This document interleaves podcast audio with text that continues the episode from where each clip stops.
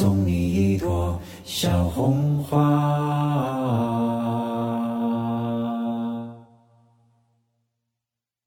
送你一朵小红花。正在热播的电影《送你一朵小红花》，目前票房已经突破了十三亿。这部影片从癌症患者出发，聚焦两个抗癌家庭，展现两组生活轨迹，讲述了一个温情的现实故事，思考和直面了每一个普通人都会面临的终极问题。想象死亡随时可能到来，我们唯一要做的就是爱和珍惜。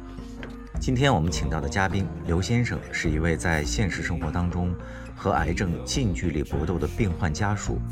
他不是专业的医生，但他和他的病友群里的朋友们，通过积极的自学、互帮互助，在死亡和生活的双重压力之下，交出了一份份合格的答卷。今天的访谈内容或许有些沉重，有些丧，但我相信，被生活毒打的普通人们，应该可以从中听出一些共鸣。进而在这些倔强的普通人身上受到些许激励。喜马拉雅的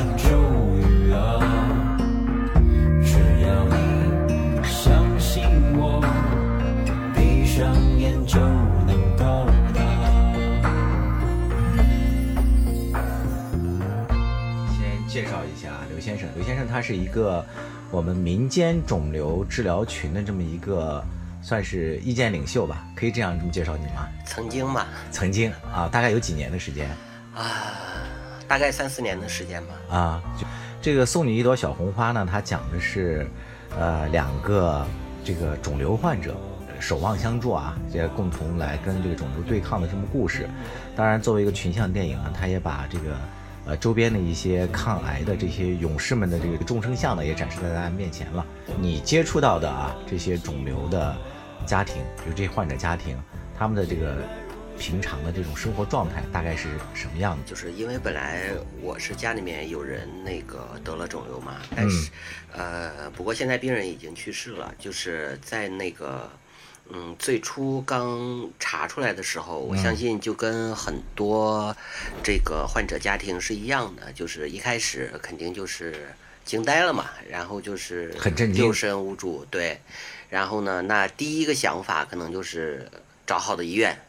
然后找好的专家，然后去看是什么情况。就是基本上，但是这个过程就是在确诊阶段。对，就是无论是确诊还是治疗，其实都是一样的，就是本能的反应，就是说找最好的医呃好的医生、好的医院，然后去那个进行治疗。就是听权威的。对对对，一般这个呃家里面有那个亲人被查出来呃。有肿瘤的话，那基本上第一个是那个心理上的震惊嘛，嗯，第二呢，就肯定无形当中你要后面要承受的这个经济的负担，就是就是肯定是少不了的，嗯，治病也很花钱，对对对，然后呢，更主要的是呢，就是你的精力也要完全投入进去，嗯，一般像这种患者家庭呢，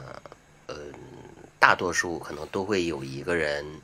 全职来照料病人，带病人去医院，然后去照顾他的衣食起居。所以说，对于一般的家庭来说，尤其是两个人都上班，或者是家家里面都是上班的这种，就工薪阶层。对对对，工薪阶层实际上真的是那个雪上加霜。因为因为经济先不说，那你起码你想安心工作，那这个其实其实还挺难的。就是一方面，本身这个肿瘤治疗就需要花很多钱，对；另外一方面还需要在额外搭一个人去照顾他，对啊，等于说双重的这种压力，对啊，而且你还要，因为说你在治疗的过程当中，你也知道现在就是一些医院挂号啊、看病啊，其实其实也是会有很多的这种这种嗯难处吧，对，就是就是要托人呐，就是就是反正整体就是一个。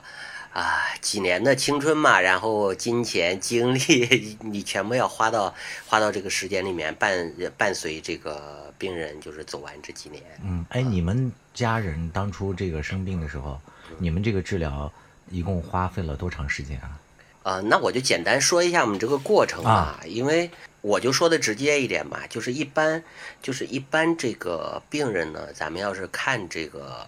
中位生存期啊。就是一般得了这个病，咱们肯定一开始是震惊，震惊完了之后还是要冷静客观的。这个中位生存期是什么意思？呃，就是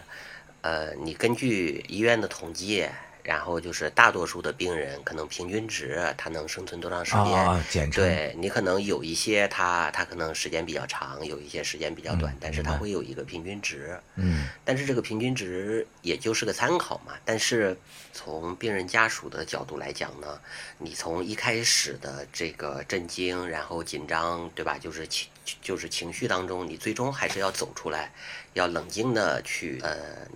就是怎么去面对这样一场疾病给这个家庭啊带呃带来的影响，以及你去呃去给病人怎样去进行一个比较合理的治疗。因为因为我现在是事后来看啊，实际上从这个中位生存期的角度，也就是这个发现得了肿瘤，对对病人来讲，这个肯定是一个不可治愈的疾病。因为当时我们家人那个。呃，刚查出来有这个肿瘤的时候，当时确实是，呃，手足手足无措，不知道怎么办。然后呢，第一个想法呢，肯定就是找好的医院嘛。啊。然后，然后托人，然后确实也托了人了，然后也给联系了，然后去，呃，我记得应该是某个肿瘤医院嘛。然后去完了之后呢，其实医生反正。怎么讲呢？就是感觉可能跟当时的这个心情有关系啊，你会感觉真的是很冷冰冰的，就是冷冰冰的那个那个走廊，对吧？然后医生也是很冷冷的，呃，说了两句，哎，怎么办呢？穿刺、化疗，基本上就这样。就是说，就是实际上对你来讲是一是一个那个很大的事情。但是，比如说你在医生的眼里呢，因为他因为他们天天处理成千上万的病人啊，因为因为他们他们的方法可能就会相对比较固定，那对他来讲确实是一个呃司空见惯的事情。对，真的是司空见惯，就是他说啊，穿刺化疗。但是呢，那你站在站在我们的角度来讲呢，我们觉得应该不会是就是这么简单的一个。一个结果可能啊，我觉得那个时候啊，我现在回想，可能他需要的是医生耐心的跟你讲，你这个病是怎么样怎么样，然后啊，其实就类似于一个心理疏导嘛，他能跟你讲怎么样治，大概是什么样的一个情况。但是呢，其实也许医生讲的时候，你可能就呃呃，就是说听不进去嘛。啊，我明白。对对对，就是可能跟你的情绪是有关系。那时候站在患者的那个家属的角度，对，他希望从医生那里获得的。一方面是知情权，对，我要知道这个病的情况大体是什么样，有哪些治疗方式，就知道更多的信息嘛。对，另外一方面可能还带着一层这个，呃，情感上的一种需求，他就希望能够得到一种慰藉。对对，嗯。接下来呢，回来之后呢，那我觉得就是就像我们那个中青年吧，嗯，就基本上现在互联网这么发达，然后网上不就开始去了解嘛？因为说你要开始补课嘛，以前接触的比较少嘛，你就要补课去了解。然后呢，我是在网上搜到了一篇帖子啊，然后这篇帖子呢是那个以前斯坦福医学院的一个教授呃写的一个思路，虽然呢这个也。也不是说那个它是一个标准性、规范性的东西，但是呢，我就被这里面的逻辑吸引了，因为说我在医院没有得到过这种就是一条一条给你梳理的这么一比较全面的一个信息来看待这么一个肿瘤的问题。实际上，可能就跟你说的一样，知情权。对啊。我后来在天涯搜到这篇帖，呃，就是肿瘤治疗的一个新思路。呃，为什么它吸引我呢？它一开始它就是讲了一个案例，就是他举了一个委内瑞拉总统，呃，查韦斯的一个案例，就是讲这个。呃，术后感染的一个案例，就是深入浅出嘛，有一定的这种可读性，然后慢慢的去去看它的理论嘛，然后这个理论讲的是，是很多时候这个肿瘤被控制，它是基于自身的一个免疫参与控制，嗯，或者说你你手术完了，为什么有的人手术完了之后他会复发，有的人手术完了之后他不会复发，再来判断手术到底对不对呢？那你实际上是一个有有争议的事情，就是因为这个作者叫那个宗教授嘛，然后就是去看宗教授的理论，嗯，然后呢就是强调你那个在肿瘤治疗的过程当中，实际上很多手术也好，化疗也好，什么靶向药也好，放疗也好，实际上它只是工具，嗯，但是呢，你注重的呢是一种思路。那就是说，其实就有有点像我们中医的这种思路，但是但是我不是用中药来那个进行治疗，而是呢把这个肿瘤治疗过程当中医院已有的这些手段，然后用一种辩证的方法，然后来那个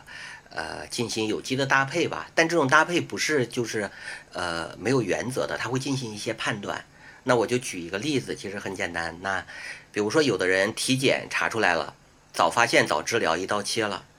但是呢，几个月之后他复发了。那你说体检完了之后，呃，早治疗早切除一定对吗？但是呢，大部分可能对，可能医院选择的方法就是早发现早治疗。嗯，大部分的病人目前认知也是这样。对对，但是呢，呃，也有有一些案例是确实切了之后很多年都没事儿。嗯，但是也确实有病人切完了没多久就复发了。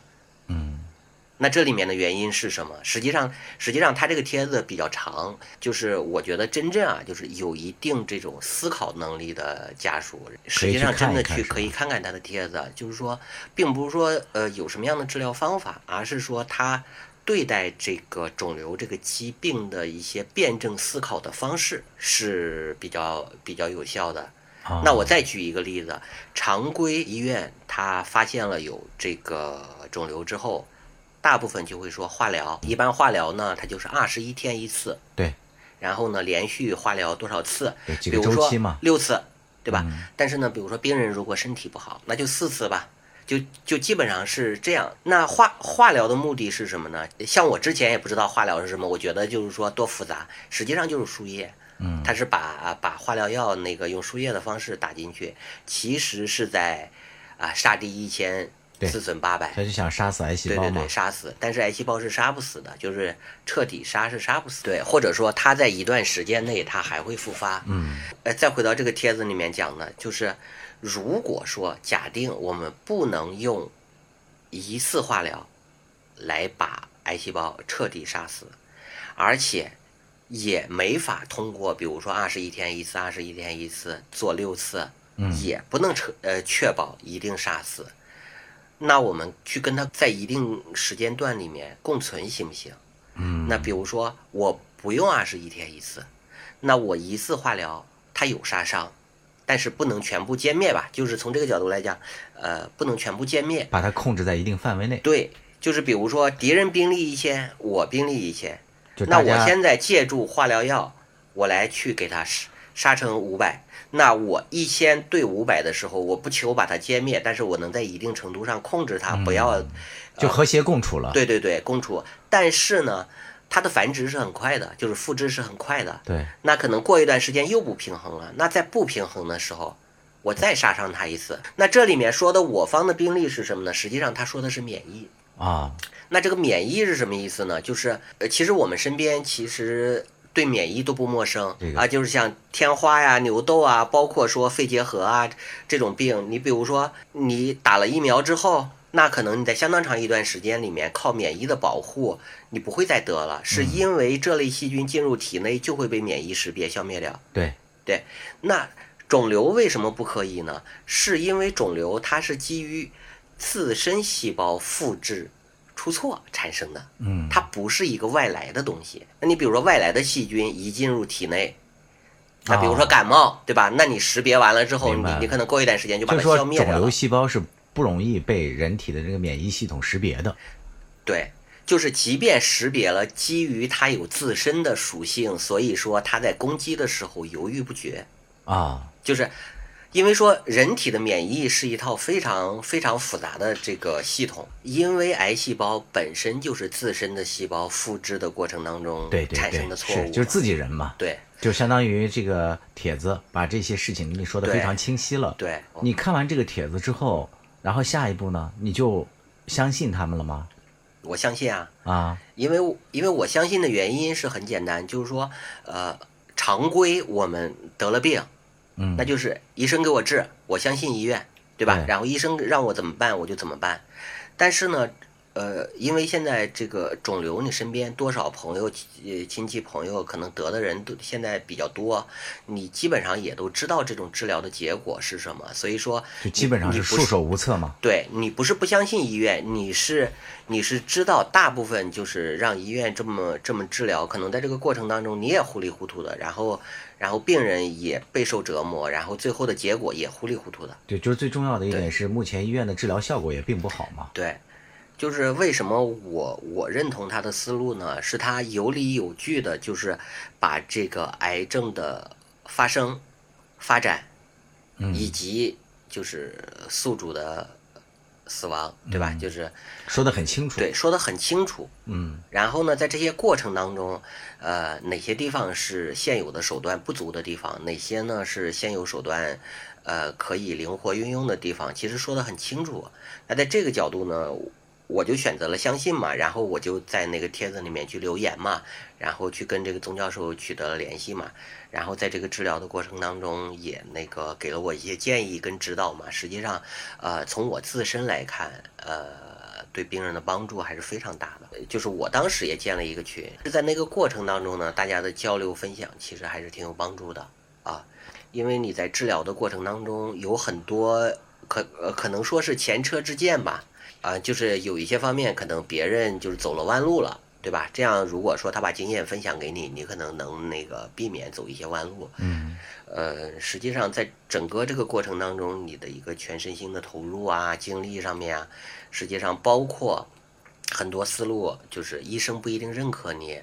然后你在这些过程当中，其实都是一个斗智斗勇的过程。嗯你，那你们这个 QQ 群的这些病友聚在一起，嗯是基本上都按照宗教授的这个帖子指导的。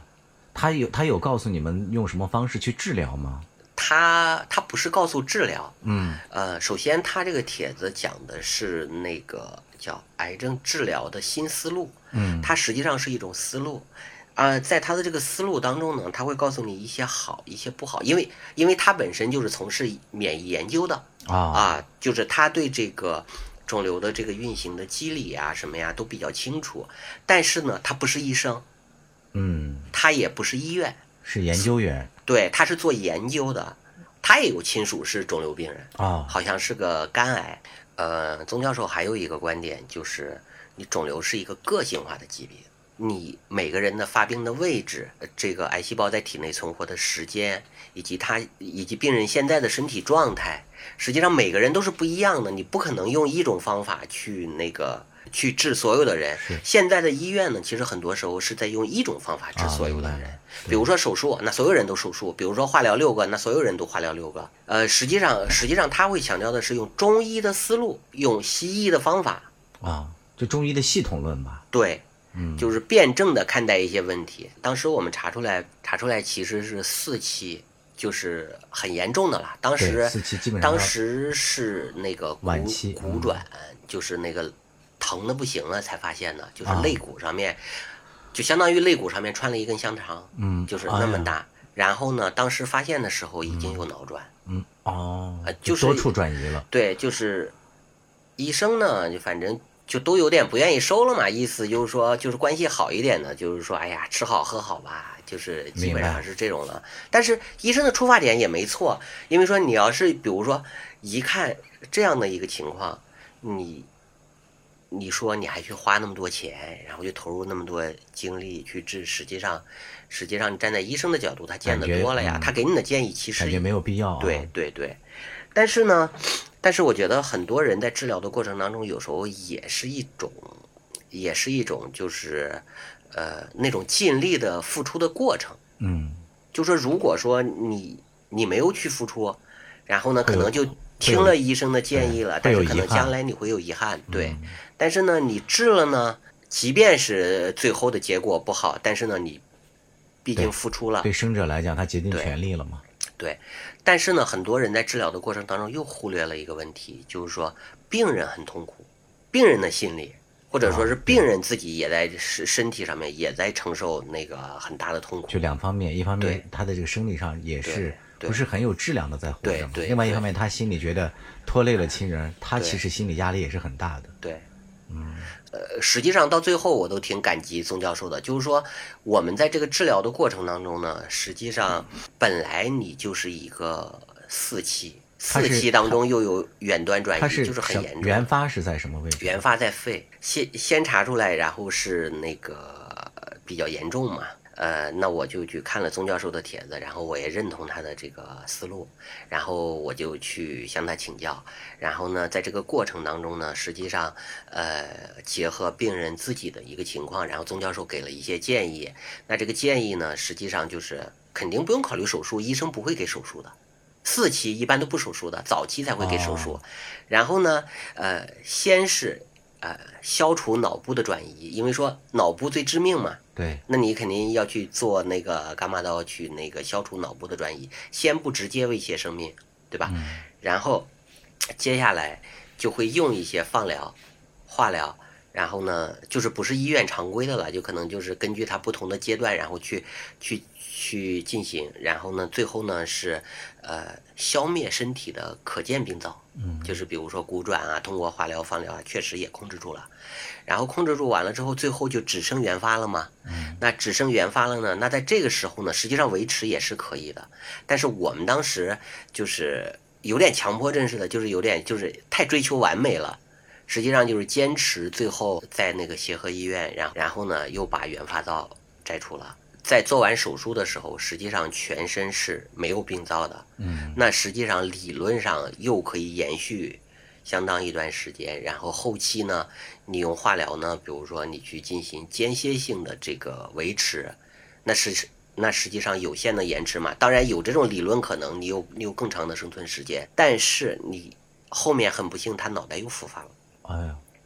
但是这个脑袋复发呢，理论上还是可以再用射波刀去进行处理的。那后来为什么说放弃了呢？因为当时已经三年多了，一个一个这么严重的，其实维持了呃三年多，实际都是非常，包括病人自己都是非常难受的。就是这个过程啊，实际上就是都很煎熬了。他在脑袋复发的时候是人犯糊涂，当时我们就考虑了一个问题嘛，就是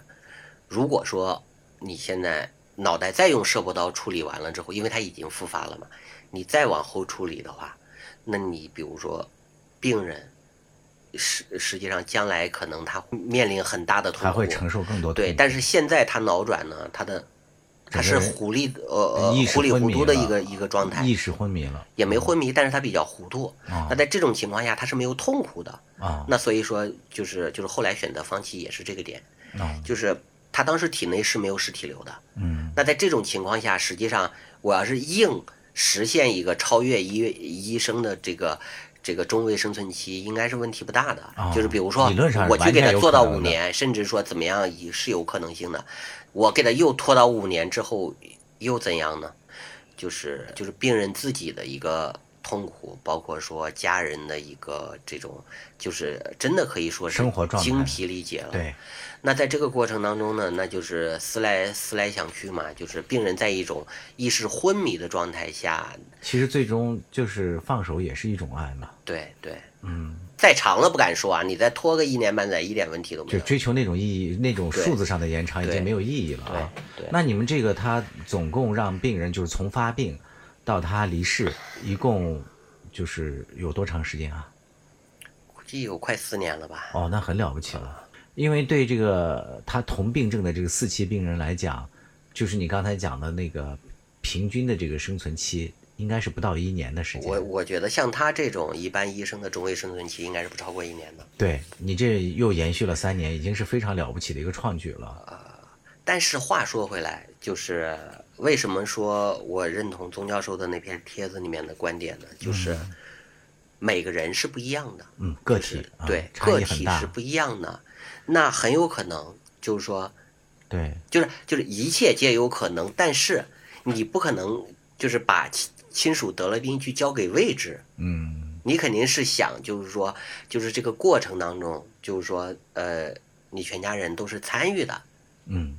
因为按照目前就是一般肿瘤患者啊，他的这个得病之后，他的家人为他选择的治疗方式，应该绝大多数是进医院，按照常规方式去治疗的。大多数吧，嗯，如果家里面有亲人就是不幸得了肿瘤的话，我觉得第一件事情呢，先冷静，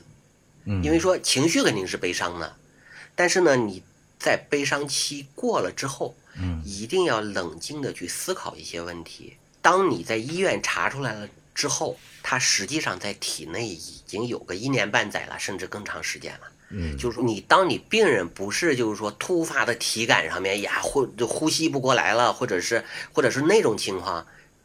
就是先不要着急，不要迅速的去马上就进行某一种方式的治疗，比如说切除，比如说切除，嗯，因为在在宗教授的这个理论当中，他是他是呃其实是不赞成就是说一发现就就切除的，为什么呢？是因为我那个参与的时间这么长啊，就是然后也接触这么多病人的家属啊，我会发现很多人在切除了之后，他所呃采用的一些治疗方法，其实都是一种很被动的办法了。为什么呢？因为因为首先他强调，人为什么有肿瘤，是因为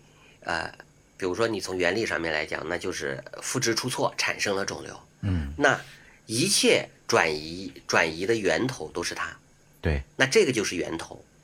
那传统的思路呢，就是想我把源头切除了之后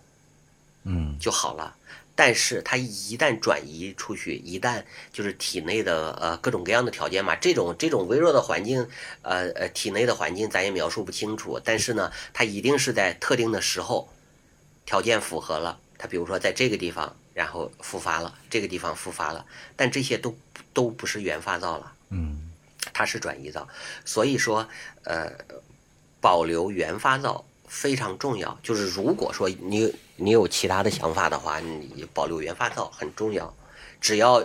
原发灶没有立刻马上危及生命，嗯，对吧？有一部分人就是有一定的经济能力，然后呢，你又有这种互联网生存的经验，嗯，就是你能在网上查阅很多资料，去分析很多案例，然后呢，去加入很多小组，比如说去交流、学习、探讨。那从这个角度来讲呢，你可能你就需要投入很多的精力去了解整个癌症的情况，就是发生发展以及癌症治疗过程当中呢，呃，一些好的经验以及不太好的这种这种经验教训，然后你去为自己家的病人去寻找一条最适合的路。那还有一种就是，有的人是大家族，就是你首先在家里面能不能有这个话语权？嗯，就是一切治疗你安排，然后呢，啊，就是决定用什么方式治对疗，你的这个过程，这个责任你是可以承担。因为我也遇到，就是比如说有的人，他可能一开始他觉得他在家里面有话语权，然后呢，他决定怎么治就怎么治。但是在治疗的过程当中，七大姑八大姨，你有的父母长辈，就是各种各样的意见就来了。实际上你还不如一开始就交给医院。对那个目前的来讲，整个这个肿瘤治疗是全世界医医学工作者面临的一个难题嘛，医学界。对它并不是说哪一种方法就有清晰可见的，它对无法循证。对，很多时候大家都是因为你在中国这样的一个社会环境当中，你把病人交给医院是最没有错的。但是如果你用非医院的一些思路，你去给亲人治病，如果说在过程当中出现什么样的坎坷，嗯你会要受到很多的非议，瞎折腾折腾的不好。但其实真去了医院能怎样也也也未可知。对因为我从侧面也听别的医生推荐过你嘛，就介绍过你，也说到过你现在具备的这种肿瘤知识啊，就现在堪比就是一家国内的三甲医院的肿瘤科的主任，就对肿瘤的这个认知啊，这个还挺让我意外的。就说一个纯粹的民间的野生的呃肿瘤患者的家属，通过自学，哎呀，做不到的。就是说，这个实际上是，呃，从从一些人的角度，在一些片面的事情上面，嗯他会觉得是，但是人家啊，那肯你定就是不能忽略呃这种系系统知识，对吧？系统学习的综合的这个水平的。现在呢，也并不是说有的医生，有的医生他那个不想追求一些个性化的治疗，而是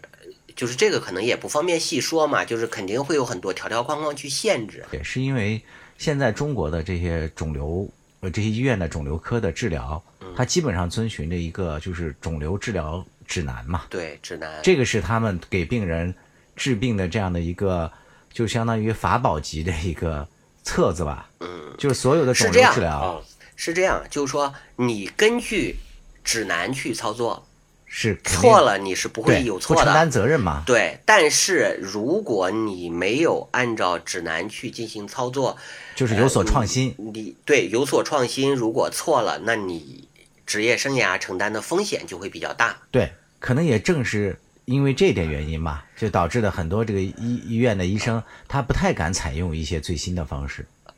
是不是呃？跟这个有关系吗？有关系啊。那比如说这个指南，我记不清楚了呀，但我知道这个指南应该是几十年前的。对，就是也缺少更更新嘛。如果不修订的话，指南更新的速度远远赶不上这个创新的速度。是，嗯，所以说，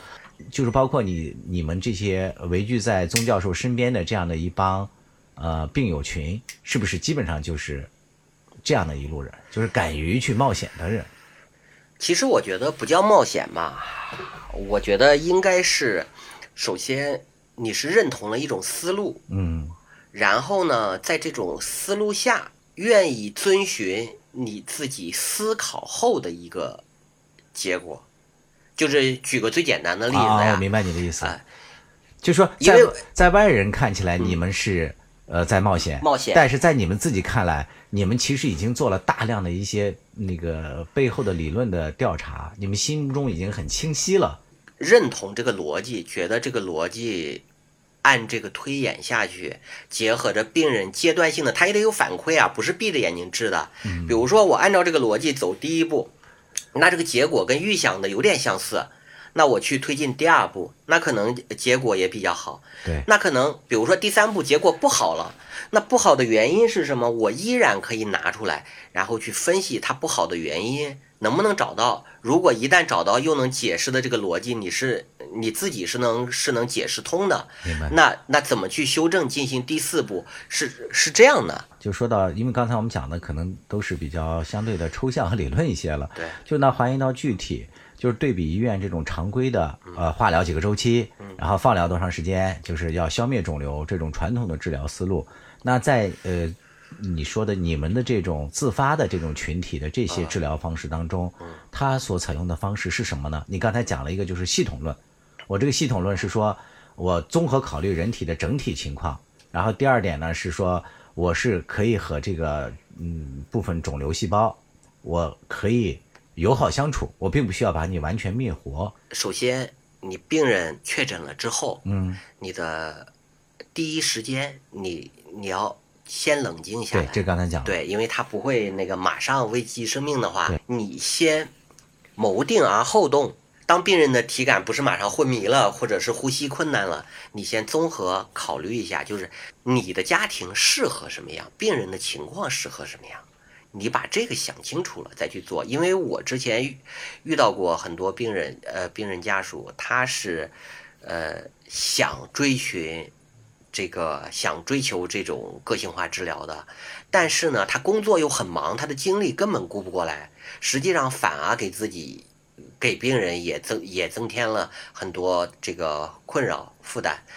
就说你最终采用的这个医疗治疗方式，它不仅仅是只是限于医疗治疗的方法，嗯对还要综合考虑你家庭的家庭的背景，对家庭背景，综合就是医疗之外的其他的一些因素也要综合考量。我想了解的是，你们这种自发治疗，嗯。和这种找专家、找医院来做的这种方式有不一样的点在哪里呢？啊，不一样的点就是知情权、可控，主治医生变成了你，啊，医生是你的配合，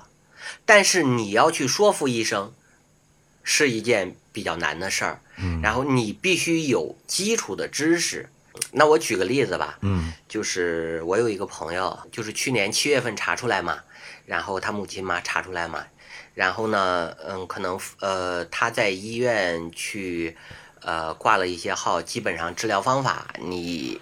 要不然是切除嘛，要不然是化疗嘛，就常规医院的对吧，就是这种常啊规的对。然后呢，因为我们比较熟嘛，我就把这个原理跟他交流了一下，呃，他就是比较认同嘛。那实际上他是七月份查出来，然后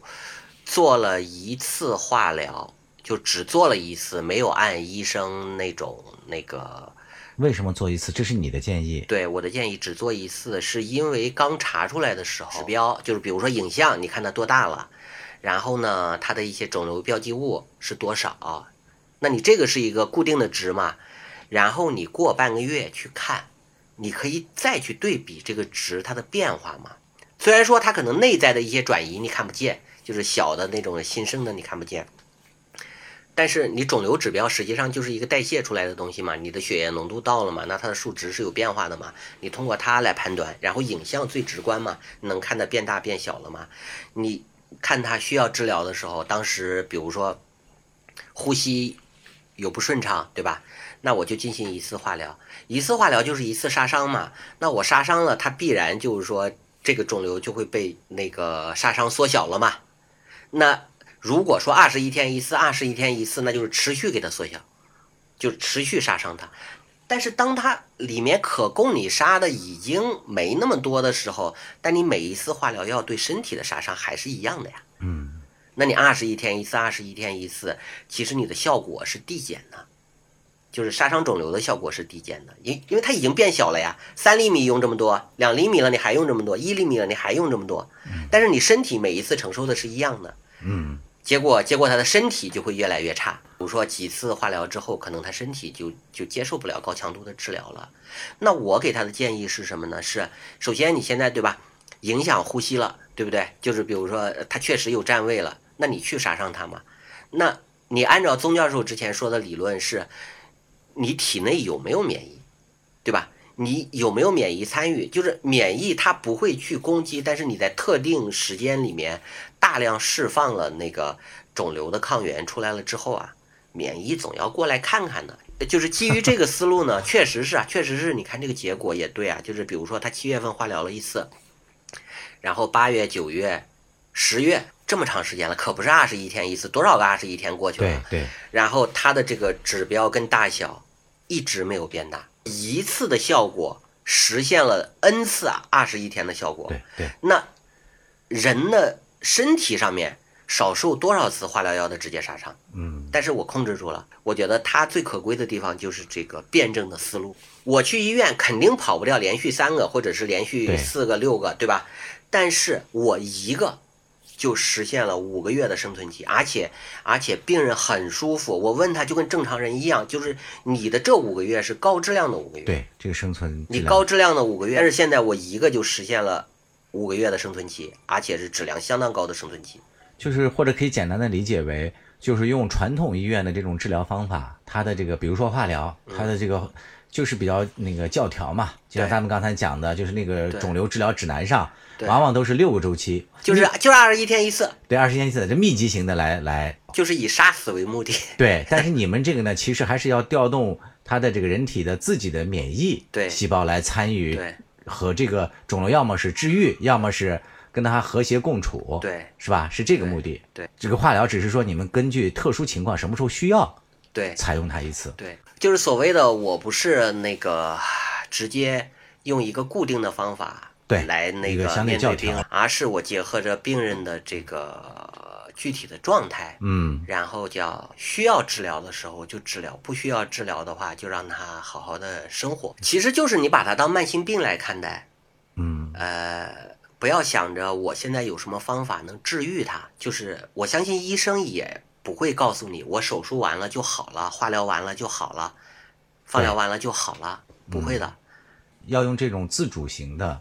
治疗方式，那它在这个经济上呢？实际上，你不追求一些极端情况的话，实际上应该是一样的。就是你们这个肿瘤群，嗯，大概有多大的规模啊？以前应该也就几百人嘛，就是这个几百人是就是陆续大家加入了互相就这个群本身它也是流动的，对，流动的，因为你病人家属去世了，你天天在群里面也没啥聊的。没错，嗯，这个治疗过程当中有没有哪些病友他们的一些呃治疗的这个案例啊，给你留下比较深刻印象的？我我记得最早有一个病人家属，他好像是个警察吧，一家几口，实际上连病人带他的，因为是他母亲得病嘛，然后他父亲在这照料，然后一家几口那个在那个一个一居室里面，啊。然后呢又要看病又要去工作，实际上有一段时间就感觉他就是特别辛苦。啊。呃压力特别大，因为说你也知道，就是警察这个行业嘛，然后呢，你你回来还要面对家里面人的治病，然后还要去交流，对，然后实际上实际上这种就就是每个人都背负着那个很沉重的这种精神压力吧。因为我嗯参加过一个就是抑郁症的这么一个呃培训讲座啊，他就讲到，其实在这个重病呃患者的亲属当中，患这个抑郁症的人群大概占到百分之二三十左右。对，嗯然后浙江呢有一个医生嘛，然后就我说那个他会那个自己做疫苗嘛，然后然后这个人呢也因为因为经济压力也大嘛，他在我们群里面就号称那个咸鱼小王子，就是他一般他一般只要生活当中用的东西，嗯只要能在咸鱼买到的，他都会在咸鱼买，哦哎，就是就是二手的嘛。对，然后呢，买完了之后呢，他用完了之后，再卖掉他他还会在闲鱼卖掉。啊有时候呢，他还能那个混个白用，甚至还能赚点钱，就是这样也算是苦中作乐嘛。然后有时候对对啊然后还有的人他可能更多的会选择带病人多出去玩玩，比如说治疗完了身体好的时候，嗯然后能那个行行动方便的时候，带着他尽可能的多玩玩对，啊，反正留下一些美好的回忆对嘛。什么样的都有吧。哎，那你回想起来，你这治疗这几年嘛，嗯肯定也有，肯定是精疲力尽的。对，那你有没有一刻会觉得自己这种付出，就有什么瞬间会让你觉得还挺值的？啊，我觉得就是每一次，每一次治疗取得阶段性进展的时候，实际上是很开心的。嗯，就是说，你一切的付出，实际上，咱不说最终结果嘛，但是它在某一个阶段性结果验证的时候，啊你能看到效果，嗯那这个时候，实际上，我相信每一个人其实都是很开心的。嗯你比如说，你经过一次治疗，然后呢，这个治疗呢是按照你设想的一个结果发生了，啊那这样的话你就会非常高兴。那比如说，你在你在治疗的过程当中，还会有一些人他高兴呢，其实每个人高兴的点不一样啦。你比如说，有时候那个医院常规的那个检查，那我们觉得他检查的不细致，嗯那比如说，我们会就是取那个标本，就是就呃就那个白片嘛，其实就是那个肿瘤的切片啊标本，然后拿出来去那个到第三方去做其他的检测。啊很多医院他是不让你取的，有的人他会面临斗智斗勇，怎么样把这个东西拿出来？嗯我跟你讲，还有偷的。那我记得就有一个病人，医院真的不给，就是较劲嘛，他会注意他的标本号，啊哎，然后查查查，弄弄弄，然后呢，他就是趁趁医生休息的时候去找找找，然后然后去哎就斗去给那块智斗勇偷出来，对，啊！那你这么讲起来，其实咱们国家这两年反映病人群的几个电影啊，一个是我不是药神，对还有一个就是送你的小红花。呃，有些人说他的这个情节夸张，这么看起来可能还不够夸张，不够鲜活，远没有现实中演的这么生动啊。其实你要是说众生相的话，实际上每一个人你给他放大的话，实际上真的会有会有很多很多的细节，但是这些细节你可能作为一个外人的话，可能是捕捉不到的嗯，啊，很多细节可能真的是捕捉不到的。但是深入进去，肯定每家里面都有说不完的这个哀愁。对啊，那你就想，不不会是每一个家庭他的经济状况都完全支持长期治疗的，对，那这背后的很多东西你是获取不到的。